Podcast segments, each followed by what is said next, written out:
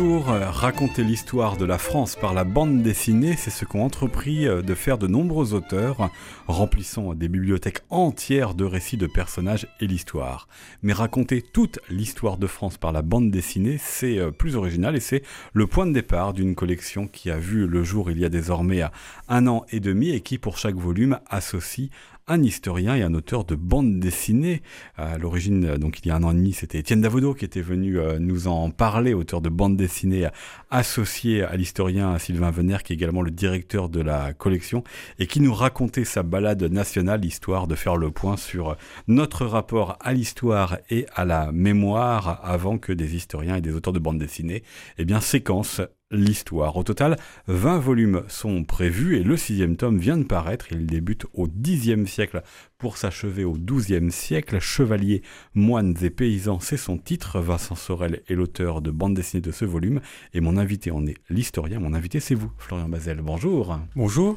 Je rappelle que vous êtes professeur à l'université euh, Rennes 2 et l'auteur notamment de L'évêque et le territoire, du tome sur les féodalités d'une autre collection qui racontait euh, déjà l'histoire de France ou encore l'un des coordinateurs de l'histoire mondiale de la France. La première question, elle est un petit peu naïve, mais pour ce volume de l'histoire dessinée de France, est-ce qu'il vous a fallu revoir totalement votre manière de raconter l'histoire par rapport au livre auquel vous avez contribué, au livre plus historique que vous avez signé euh, auparavant? Ah oui, oui, c'est évident. C'est-à-dire pas tant sur la question, on va dire, des thématiques globales qu'on peut envisager, hein, qui sont euh, effectivement qui se recoupent, euh, notamment entre le volume euh, féodalité de la collection d'histoire de France que vous citiez là de chez Belin, sous la direction de Joël Cornette, mais en revanche, dans, on va dire, effectivement, la dimension transmission, la dimension aussi même construction d'un récit passé par l'image change absolument tout. c'est plus que par l'image, là, c'est l'image, c'est pas une image d'illustration, c'est-à-dire que c'est une image aussi qui va apporter des informations, qui va apporter aussi une distance il y, a un humour qui est présent dans, votre album, donc c'est au-delà oui. de ça. Alors effectivement, bah, ça change tout au niveau, euh, je dirais, euh, euh, à la fois des, des, contenus, du traitement des contenus, parce qu'effectivement, il y a en quelque sorte un jeu à part égale entre le, le, passage par l'iconographie et le passage par le discours.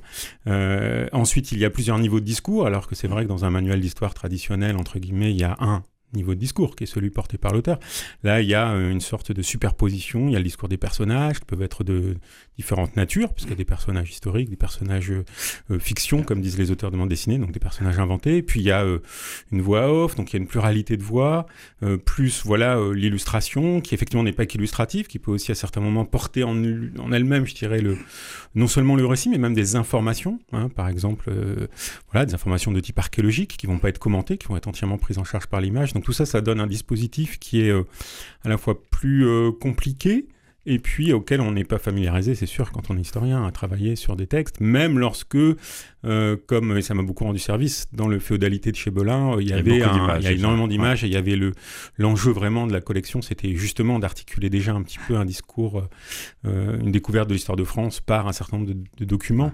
Mais, mais, là, on est plus dans la même nature. Voilà, effectivement, on n'est plus dans la même nature puisque l'histoire, le dessin permet aussi d'incarner cette histoire qu'il y a moins forcément dans les, les livres plus savants, plus scientifiques que vous avez signés auparavant, Florian Mazel. Comment cela vous voulez approprier cette incarnation, c'est-à-dire faire parler les personnages de l'époque, donc du 9e ou 12e siècle, à la fois euh, les grands noms de l'histoire et puis euh, la dimension populaire avec euh, les paysans ou, autres. Alors oui, la fiction permet cela, l'incarnation. Alors oui, eh ben, disons que ça donne déjà beaucoup de liberté a priori. Enfin, on se dit, la première impression qu'on a hein, quand on est face à ce genre de défi, et qui se confirme véritablement, c'est qu'on a beaucoup de liberté. On peut faire parler UKP, on peut faire parler Guillaume le Conquérant, on peut faire parler Geoffroy de Vendôme, on peut faire parler effectivement aussi des anonymes, entre guillemets, qu'il s'agisse de, de, paysans, de paysannes, enfin bref. Donc on a cette liberté-là, qui est liberté de ton, euh, qui par ailleurs représente aussi un énorme risque, parce qu'en fait, il y a tous les enjeux de, on va dire, euh, la restitution, d'une part, voilà, le degré de vraisemblance, de, qu'est-ce, qu'est-ce qu'on qu'est-ce qu'on veut transmettre en termes de rapport à la vérité dès lors qu'en revanche on assume l'anachronisme, qu'on effectivement on a très vite fait le choix de l'humour, euh, donc d'une distance qui est extrêmement euh, contemporaine, mmh. voilà, qui est une mise à distance contemporaine. Et en même temps, moi je tenais énormément à ce qu'il y ait des personnages historiques et des même des épisodes, des scènes un petit peu historiques. Bah faut en dire une tout en ne les traitant pas de manière historique. historique juste pour pour illustrer pour, pour nos auditeurs, c'est vous avez cité Guillaume le Conquérant, donc évidemment comme là on passe par l'image, eh bien vous vous amusez et ce dès la couverture on réfère référence visuelle à la tapisserie, puisque chaque chapitre de votre livre est dessiné différemment. En tout cas, il y, a un vrai travail sur mm. qu'est-ce qui est dessiné suivant ce qu'on a raconté. Et évidemment, tout l'épisode de, la conquête de l'Angleterre par Guillaume le Conquérant est dessiné à la manière de la tapisserie de Bayeux. Oui, voilà, tout à fait. Alors après, en fait, la broderie de Bayeux, hein, parce que c'était une broderie, c'est ce que j'essaye de faire passer, même si... Bon, euh, il reste le mot tapisserie à Bayeux. le reste mot.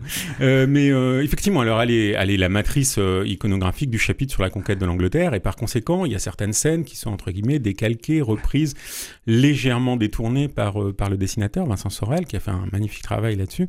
et qui... mais, mais moi, je tenais à ce que, voilà, il y ait certains épisodes qui soient à la fois traités, je dirais de manière un peu restitutive, mais restitutive à travers les sources. C'est-à-dire que moi, mon, enjeu principal pour moi, il était que les scènes historiques, il n'y ait pas d'illusion. On va pas faire revivre une scène du passé, que ce soit d'ailleurs là euh, la conquête de l'Angleterre, enfin des épisodes, de, par exemple, de la bataille d'Hastings, ou que ce soit le couronnement du Capet, la scène fameuse, voilà, du débat euh, où il a fallu euh, choisir qui on voulait comme roi, bon, ou la scène de la fondation de Cluny, même où on a on a mis en scène, on va dire, le moment de la rédaction de la charte de Cluny. Donc, il ne s'agit pas de donner à croire que là, on ferait revivre le passé, on restituerait des scènes. Mon enjeu, il était plutôt finalement de les restituer à travers la documentation dont on dispose. Donc c'était un jeu un peu, euh, un peu peut-être savant, mais je pense qu'il est assez occulté. Sa dimension savante, elle n'est pas du tout, je pense, rébarbative, mais euh, d'essayer d'aborder euh, l'histoire par la documentation, mais en même temps en jouant le jeu d'une forme de voilà mise en scène des personnages. Ça, on l'a fait volontairement, et c'est vrai que pour le coup, là, sur le chapitre sur l'Angleterre, passer par la broderie, ça permettait d'être d'emblée dans une un mode de représentation du XIe siècle, donc de l'époque, et qui à de la familiarité des, lecteurs, euh, évidemment, savoir tout de euh, suite où ils sont. Voilà, voilà. Après, la broderie, elle a en fait inspiré euh, pas mal de passages du livre parce qu'en fait, on en a extrait des petits épisodes, des petites scènes qui sont réparties un peu partout dans l'ouvrage parce que c'est quand même un document euh, unique et exceptionnel, donc peu d'auteurs dans la série des volumes auront la chance de disposer, même pour le, les périodes postérieures. Enfin, voilà, on n'a pas l'équivalent pour le XIIIe siècle, par exemple. Non, non, vous avez la chance d'intéresser au, au euh, Xe et au XIIe siècle.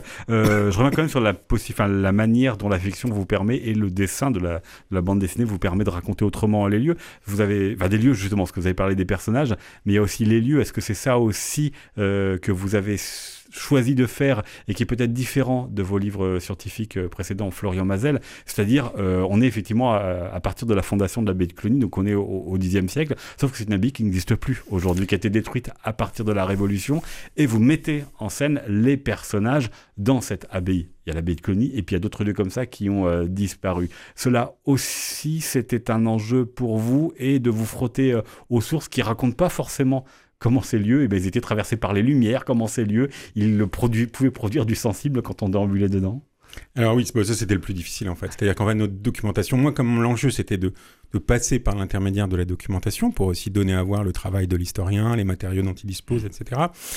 Euh, on est tributaire de cette documentation. Et c'est vrai que dès qu'on se met à se poser la question, bon voilà, je veux reconstituer telle scène, se posent d'immenses questions euh, de restitution, effectivement, on va dire du décor, des lieux, de l'ensemble finalement de la culture matérielle dès lors qu'elle n'a pas fait l'objet d'une conservation de type archéologique. Donc par exemple, pour la, la, la, fondation de Cluny, on sait juste que voilà, c'était, euh, ça a été fait euh, publiquement à Bourges, dans la cité de Bourges, nous dit le document.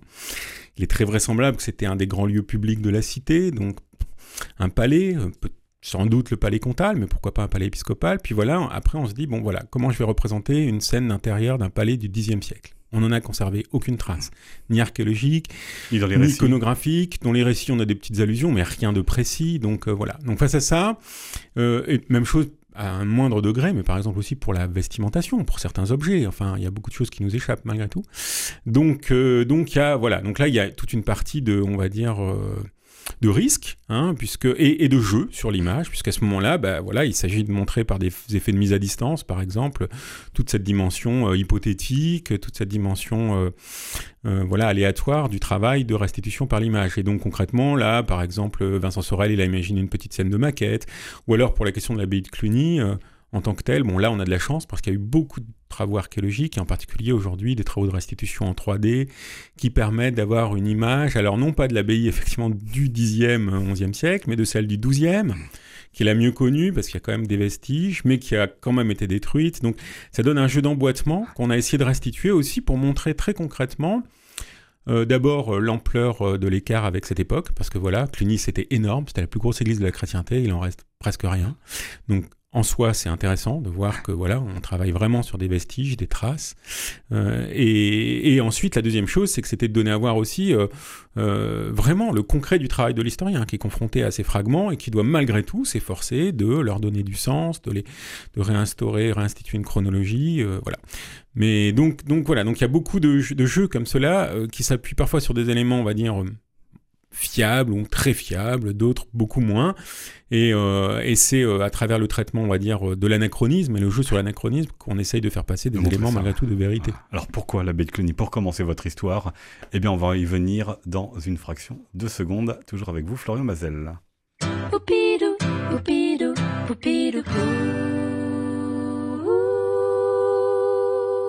Regard. Arnaud Vasmer sur RCF Alpha.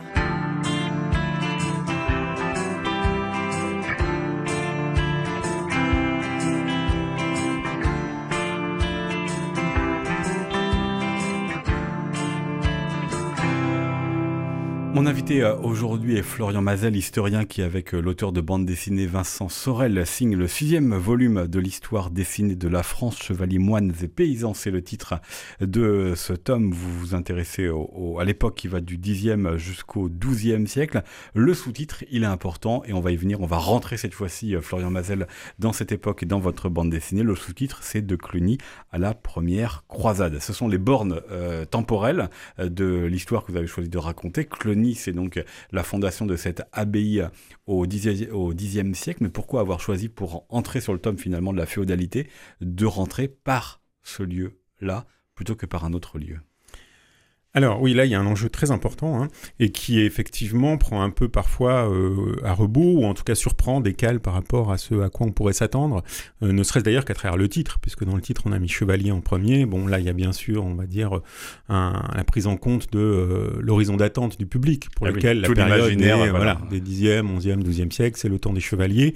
Donc il faut pas biaiser, il faut y aller sur le terrain sur lequel le public nous attend. En même temps, pour moi, l'enjeu, c'était de d'emblée, je dirais, dès le premier chapitre, dès le début, euh, décaler euh, le regard, justement, faire sauter un petit peu cette idée reçue, au sens où, voilà, les 10e, 11e, 12e siècles, c'est euh, le temps des moines. C'est le temps des moines, c'est-à-dire que le monachisme occupe une place centrale non pas seulement justement dans euh, l'Église ou euh, dans euh, le champ de ce qu'on appellerait aujourd'hui la religion, hein, mais dans le champ tout simplement de l'histoire sociale, de l'histoire politique, de l'histoire économique, donc de, l'histoire tout court. Donc il y avait l'idée de d'emblée manifester le fait que voilà, c'était le temps des moines. Ensuite, il y avait un deuxième enjeu, c'était que c'était par l'Église que de toute façon au-delà même du cas spécifique des moines, donc là je, monte d'une échelle, c'était par l'Église que l'on pouvait euh, aborder de la manière la plus, euh, je dirais, euh, efficace, pertinente, l'essentiel des enjeux de la période, et pas uniquement à travers le cas, pour le coup, monastique. Et puis enfin, troisième niveau, mais qui était cette fois-ci inférieur, pourquoi Cluny parmi les moines? Eh bien parce que d'abord, donc Cluny est fondé au tout début du Xe siècle, hein, en, 910, c'est-à-dire à un moment charnière par ailleurs de l'histoire, on va dire, politique globale de l'Occident, puisque c'est la fin de l'Empire carolingien et le début, on va dire, de ce qu'on appellera ensuite les royaumes pour l'ouest de l'Europe, et notamment du royaume de Francie puis de France. Donc il y avait là une coïncidence chronologique qui était intéressante, mais de manière plus globale, parce que Cluny occupe, au sein même du monachisme de l'Église et de la société d'alors, une place prépondérante qu'on n'imagine pas ailleurs, au point qu'à la fin du XIe siècle, on considère l'abbé de Cluny comme un personnage aussi important que le pape. Donc, euh, donc il y avait aussi cet enjeu-là. Et puis, un petit peu l'enjeu patrimonial, qui est que euh, Cluny, bon, c'est en France, bien sûr, euh, et que la France, le territoire, on va dire, de la France actuelle en particulier, est le réceptacle au Xe, XIe, XIIe siècle, véritablement des principaux foyers du monachisme à l'échelle européenne. Donc il y a une, on une singularité ou voilà, une, particularité euh, de, cette, ce moment-là de l'histoire de France.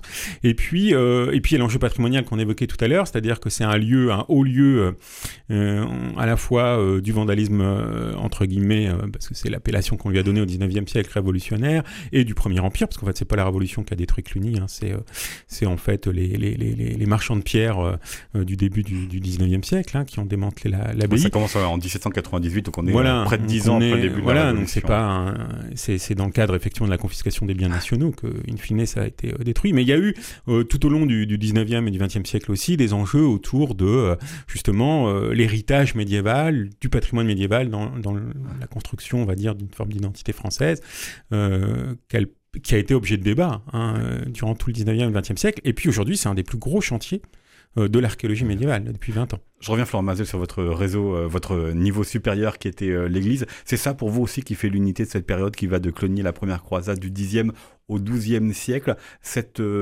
contestation entre deux pouvoirs, le pouvoir des seigneurs, le pouvoir temporel politique et le pouvoir de l'Église. Ça passe par Clonie, euh, qui est une abbaye qui dépend des abbés et plus euh, des seigneurs.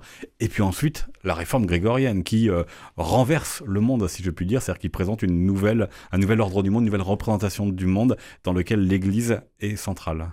Alors oui, là, il y avait pour moi un enjeu très important de faire passer par la bande dessinée les renouvellements, pour le coup, de l'historiographie des 20-30 dernières années, en particulier en France, mais pas seulement, qui replace l'Église au cœur de l'histoire générale de l'Europe durant l'époque euh, féodale, c'est-à-dire qui en fait véritablement l'institution euh, qui définit euh, les normes, les comportements et qui organise même très concrètement parfois la distribution du peuplement, la concentration des habitats autour des églises, les rapports entre vivants et morts à travers la naissance du cimetière, les, énormément d'enjeux économiques liés à des questions de prélèvement et donc dans, un cadre euh, qui par ailleurs, donc là c'est valable, je dirais vraiment pour toute la séquence du premier Moyen Âge, mais dans un cadre qui est appelé à effectivement beaucoup bouger au, XIe, XIIe siècle, puisque euh, l'Église, qui était, on va dire, euh, à la fois consubstantielle à la société et par conséquent en partie modelée et, et, on va dire, dans, dans les réseaux des pouvoirs laïques, hein, eh bien, va entreprendre de s'en dégager et de s'affirmer comme institution euh, la plus autonome possible et de se poser effectivement en compétition finalement en quelque sorte avec les pouvoirs euh, les pouvoirs laïques euh, à travers ce grand mouvement voilà qu'on appelait qu'on appelle encore faute de mieux la réforme grégorienne qui excède bien sûr le, pontificat de Grégoire VII qui lui a donné son nom et qui excède la seule histoire je dirais institutionnelle et politique pour pour déboucher sur l'ensemble finalement de la vie sociale et c'est ça que j'ai voulu donner à voir à la, fois la dimension économique, la dimension liturgique, mais c'est aussi les mœurs, c'est aussi l'organisation de la société. Il y a une dizaine de jours, je recevais euh, Patrick Bouchon, qui évidemment connaissait bien, parce que vous avez publié plusieurs livres avec lui pour euh, son histoire d'Ambroise de Milan. Donc on est euh, un demi-millénaire avant votre histoire. C'est cet évêque de Milan qui a divisé le monde entre les chrétiens et les non-chrétiens. Est-ce que pour vous, la réforme grégorienne, Cluny avant et la croisade après, on est une poursuite, c'est-à-dire qu'on divise euh, les clercs des laïcs, et même entre les clercs, on divise les prêtres euh, des, euh, des, moines. Oui, oui, c'est évident. Moi, j'ai voulu, j'ai d'ailleurs, on y a consacré deux chapitres.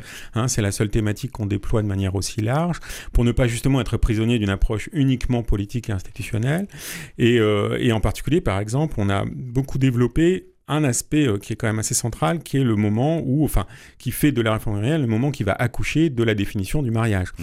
du mariage euh, euh, chrétien, du mariage contrôlé, défini par l'institution ecclésiastique, qui n'existait pas au premier Moyen Âge, où le mariage était essentiellement une affaire profane, et, qui, et qui finalement se construit dans, le, dans ce contexte-là, où l'Église entend définir finalement le statut des laïcs à travers leur statut de gens mariés, par opposition au statut des clercs et des moines, mais euh, du clergé dans son ensemble, qui va être assigné au célibat, euh, voire pas seulement à la chasteté, mais parfois même à la virginité. Donc on est dans un contexte, par exemple, où voilà, la réforme aérienne, c'est la définition de statuts sociaux et donc de comportements qui vont avec, référés à une norme sexuelle qui se met en place au XIe, XIIe siècle, essentiellement sur un modèle d'inspiration monastique. D'où l'importance de Cluny au départ, c'est-à-dire qu'en fait, c'est un modèle monastique qui va peser sur l'ensemble de la définition du clergé, qui in fine va rejaillir aussi sur les laïcs. Et là, on voit que se met en place à ce moment-là des choses qui, dans les pays de tradition catholique aujourd'hui, euh, sont perçues parfois comme ayant euh, été de toute éternité, alors qu'ils sont leur naissance est bien bah, située dans le temps. Il n'y a qu'un millénaire d'histoire là où certains pensaient qu'il y en avait deux. Voilà, donc là, on a quand même quelque chose, je trouve qu'il y a des résonances contemporaines pas, pas inutiles, euh, en particulier dans les pays voilà, de, tradition catholique. Et puis quelque chose qui va malgré tout peser voilà, dans, sur le second millénaire de l'Europe occidentale, c'est considérable. Mm. Voilà, cette assignation des gens, selon leur statut, à des comportements sexuels et matrimoniaux différenciés. Puis c'est aussi une production d'opposants, cette réforme grégorienne, cette manière de, penser le monde. Je parlais de division entre à l'intérieur de, du monde chrétien, mais il y a aussi la production d'hérésie, il y a aussi la production d'opposants. C'est pas pour rien que votre période s'arrête aux croisades. Alors. Oui, il y a euh, effectivement, ça participe d'une fabrique identitaire assez classique, c'est-à-dire qu'au bout du compte, euh, euh, c'est un grand moment d'affirmation de l'identité de la chrétienté latine. Et donc, on ne peut pas parler d'Europe, ça sera anachronique parce que l'Europe excède la chrétienté latine. Hein. Euh, il y a toute la dimension bien sûr de la chrétienté grecque et puis même d'un islam européen qui est déjà présent dans une partie de la péninsule ibérique. En revanche, c'est un moment majeur de constitution de cette identité euh, latine qui va jouer en interne, effectivement, contre un certain nombre de, on va dire, de dissidences, euh, qui passe aussi par de la conflictualité assez forte parce que malgré tout, c'est un modèle qui n'est pas, fait pas consensus immédiatement du tout, hein, qui, qui suscite pas mal de conflits en interne et puis qui va aussi se définir par rapport à des euh, mondes extérieurs, étrangers, en particulier face à l'islam. Donc il est évident que la croisade, la première croisade, elle est l'horizon euh, j'allais dire naturel, c'est un mauvais terme, mais en tout cas, elle est l'horizon euh, presque nécessaire euh, de la réforme grégorienne, au sens où, d'une part, elle participe de la volonté de, pacifier les relations en interne au sein de la chrétienté latine, mais en même temps, elle participe aussi, malgré tout, d'une forme d'expansion, de volonté d'expansion, aux dépens, en particulier, de l'ennemi, celui qui devient l'ennemi par excellence, qui est désormais le monde musulman. Et on va finir l'émission en revenant euh, au cas du pouvoir politique avec UKP et les autres. Mais ça, dans une poignée de secondes, toujours avec vous, Florian Mazel.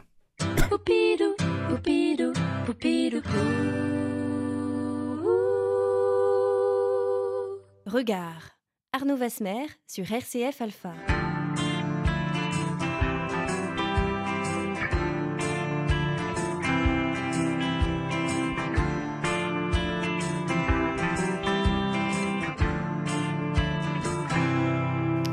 Mon invité est Florian Mazel pour euh, son volume de l'histoire dessinée de la France, Chevalier, moines et paysans qu'il signe avec euh, l'auteur de bande dessinée euh, Vincent Sorel. Vous l'avez compris depuis une vingtaine de minutes. Il y a beaucoup de choses et beaucoup d'imaginaires qui sont convoqués, notamment l'imaginaire de la tapisserie ou de la broderie de Bayeux que l'on retrouve dès la couverture du livre. Mais il y a aussi des idées reçues sur lesquelles vous, vous allez, en tous les cas, dans certaines pages, et notamment sur UKP, euh, qui est euh, pour nous depuis aujourd'hui, depuis le 21e siècle, un couronnement, en tous les cas en 987, de grande importance, puisqu'en plus on bascule d'une dynastie à, l'autre, des Carolingiens aux euh, Capétiens, et vous lui faites dire que finalement c'est un petit peu passé inaperçu. En tous les cas, on n'a pas pris la mesure de l'événement. Pour quelle raison, Florian Mazel? C'est simplement une lecture a posteriori de l'histoire qui l'a transformée? Oh bah oui, assez largement, hein, parce qu'effectivement, euh, euh, il y a une substitution dynastique. On passe effectivement des derniers Carolingiens aux Capétiens, mais Rien ne prédestinait les Capétiens à régner aussi longtemps. Là, il y a un hasard euh, démographique, hein, tout simplement. Rappelez-nous, ça va jusqu'où les Capétiens? Bah, Finalement, ça va en ligne directe jusqu'en 1328, et puis en ligne secondaire jusqu'à 1791, jusqu'à la mort du roi. Donc, donc, euh, donc là, il y, a un hasard véritablement démographique qui tient à cette continuité euh, familiale. Euh, et puis ensuite, d'une certaine manière, le royaume dont hérite UKP en 987, bah, il était déjà constitué. la Francie occidentale, elle existe déjà depuis le partage de Verdun. elle ne se transmet même plus que de manière unique, c'est-à-dire sans être partagée depuis la première moitié du Xe siècle. Donc la stabilisation territoriale, elle est aussi antérieure à, à UKP. Et ensuite, sur la nature du pouvoir euh, et euh, même, euh, je dirais, l'ampleur du pouvoir du roi, bah, finalement, les Capétiens du XIe et du début du XIIe siècle ne se distinguent pas spécialement de leurs prédécesseurs carolingiens de la fin du Xe siècle. Donc il y a une forme de banalité hein, dans cet événement que j'ai voulu restituer à sa place. Je dirais que la principale nouveauté de Hugues, c'est qu'il a associé son fils de son vivant, euh, Robert Le Pieux, tout de suite, parce que bien sûr, comme il était arrivé au pouvoir par d'un coup d'État, c'est malgré tout cela, euh, il y avait euh, toujours la possibilité de voir ce pouvoir remis de nouveau en cause par d'autres. Et donc là, il a enraciné, je dirais un peu tout de suite, dans sa dynastie, la transition de la couronne. Mais mais c'est pratiquement tout. Et pour moi, il y avait un enjeu très fort, euh, par conséquent, à diluer cet événement de 1987 et à ne pas commencer, par exemple, l'ouvrage par euh, l'avènement des Capétiens. Ça, ça n'aurait pas eu de sens. Qu'est-ce, qu'est-ce que l'on doit à UKP de l'organisation de la féodalité? Parce que vous y venez, alors un peu dans la bande dessinée, beaucoup dans les 50 dernières pages, qui sont des pages de texte, même si l'image est là, mais plus de manière illustrative, bah, que l'on trouve dès la référence, hein, dès, dès, le titre de votre album Florian Mazel, puisque la féodalité, pour beaucoup, c'est la société des trois ordres. Alors certes, c'est les chevaliers, les châteaux forts et tout l'imaginaire qui va avec, mais ce sont les, les trois ordres. Alors, vous avez choisi chevalier, moine et paysan, fortement remis en question, certes, UKP, qu'est-ce, qu'on, qu'est-ce qu'il doit à ces trois ordres alors, ben en fait, pas grand-chose. Enfin, je veux dire au sens où euh, la féodalité, d'une certaine manière, euh, la société féodale, elle est, elle, est, elle est déjà présente en quelque sorte au Xe siècle. Même si on la prend, si on prend féodalité dans ce sens restreint de, de relations entre seigneurs et vassaux, de relations féodo-vassaliques, comme disent les spécialistes, ben, elle est aussi euh, en cours de formation avant et se prolonge après. il ne joue pas de rôle spécifique du tout dans cette, on va dire, dans cette architecture sociale. Et puis, il n'est pas présent dans le titre. Il n'y a pas les rois parce que euh, ce qui se joue dans cette séquence du 10e, euh, 12e siècle se joue essentiellement à l'échelle euh, locale et régionale. En fait, hein. c'est dans le cadre des principautés, dans le cadre des seigneuries que l'essentiel des rapports sociaux, des dynamiques économiques, religieuses, culturelles se joue. Et le roi, c'est un prince qui bénéficie d'un très grand prestige malgré tout dans la société et au sein de l'Église parce qu'il est sacré et cela depuis les Carolingiens. Donc, de nouveau, c'est pas une innovation du tout des Capétiens, c'est un héritage. Mais cette sacralité, ils l'ont conservée, ils en ont bénéficié, elle leur donne une forme d'aura euh, et, de, rayonnement supérieur, je dirais, par rapport aux autres princes.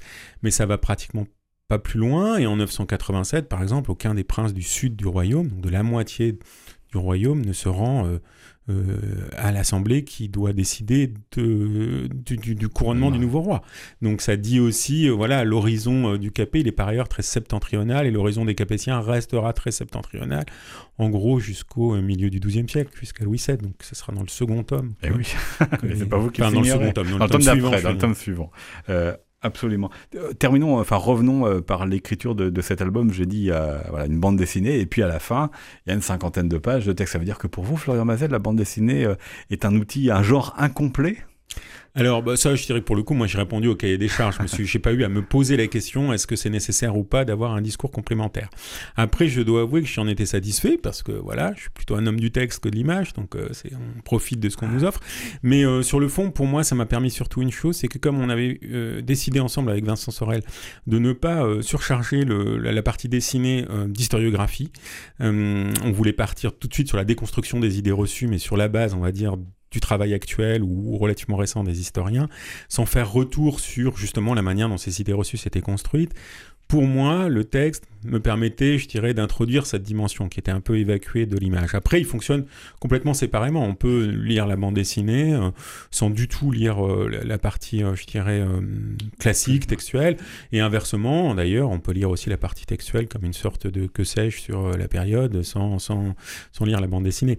Je pense qu'elle fonctionne à la fois de manière complémentaire ou pas, selon les usages qu'on veut en avoir. Je pense qu'au premier retour de lecteur sur les précédents volumes aussi, ce qui est intéressant, c'est que ça permet à ces livres d'avoir euh, vraiment deux lectorats aussi. C'est-à-dire qu'on a, euh, parce que les gens qui ont des enfants, euh, quand les enfants s'y frottent, ils se frottent uniquement la partie eh dessinée.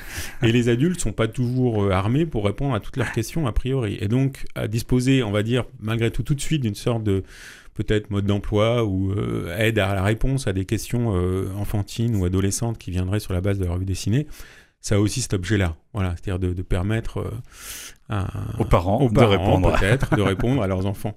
voilà, notamment sur la féodalité et autres. C'est à retrouver donc dans euh, cet album. J'ai pas eu le temps de tout dire, mais notamment de revenir hein, sur le fait que vous avez choisi euh, de le raconter plus de manière thématique avec, euh, je l'ai suggéré tout à l'heure, des, des, formes narratives très différentes et dessinées très différentes, parce qu'il y a des chapitres avec beaucoup de décors et d'autres, notamment sur l'imaginaire, hein, et d'autres à l'inverse qui sont plutôt ce que l'on peut voir sur les broderies, sur les dessins de cette époque. Mais c'est à, à découvrir dans Chevaliers, Moines et Pays de Cluny à la première croisade, à titre de votre bande dessinée, sixième tome de l'histoire dessinée de la France, paru euh, aux éditions de la découverte avec la revue dessinée. C'est Vincent Sorel qui vous accompagne, Florian Mazel. Merci beaucoup d'être venu nous en parler aujourd'hui. Merci à vous. Et puis vous serez tous les deux présents lors d'une rencontre au Champ Libre à Rennes pour présenter ce livre. Ce sera le mercredi 24 avril à 18h30, une rencontre ouverte à tous.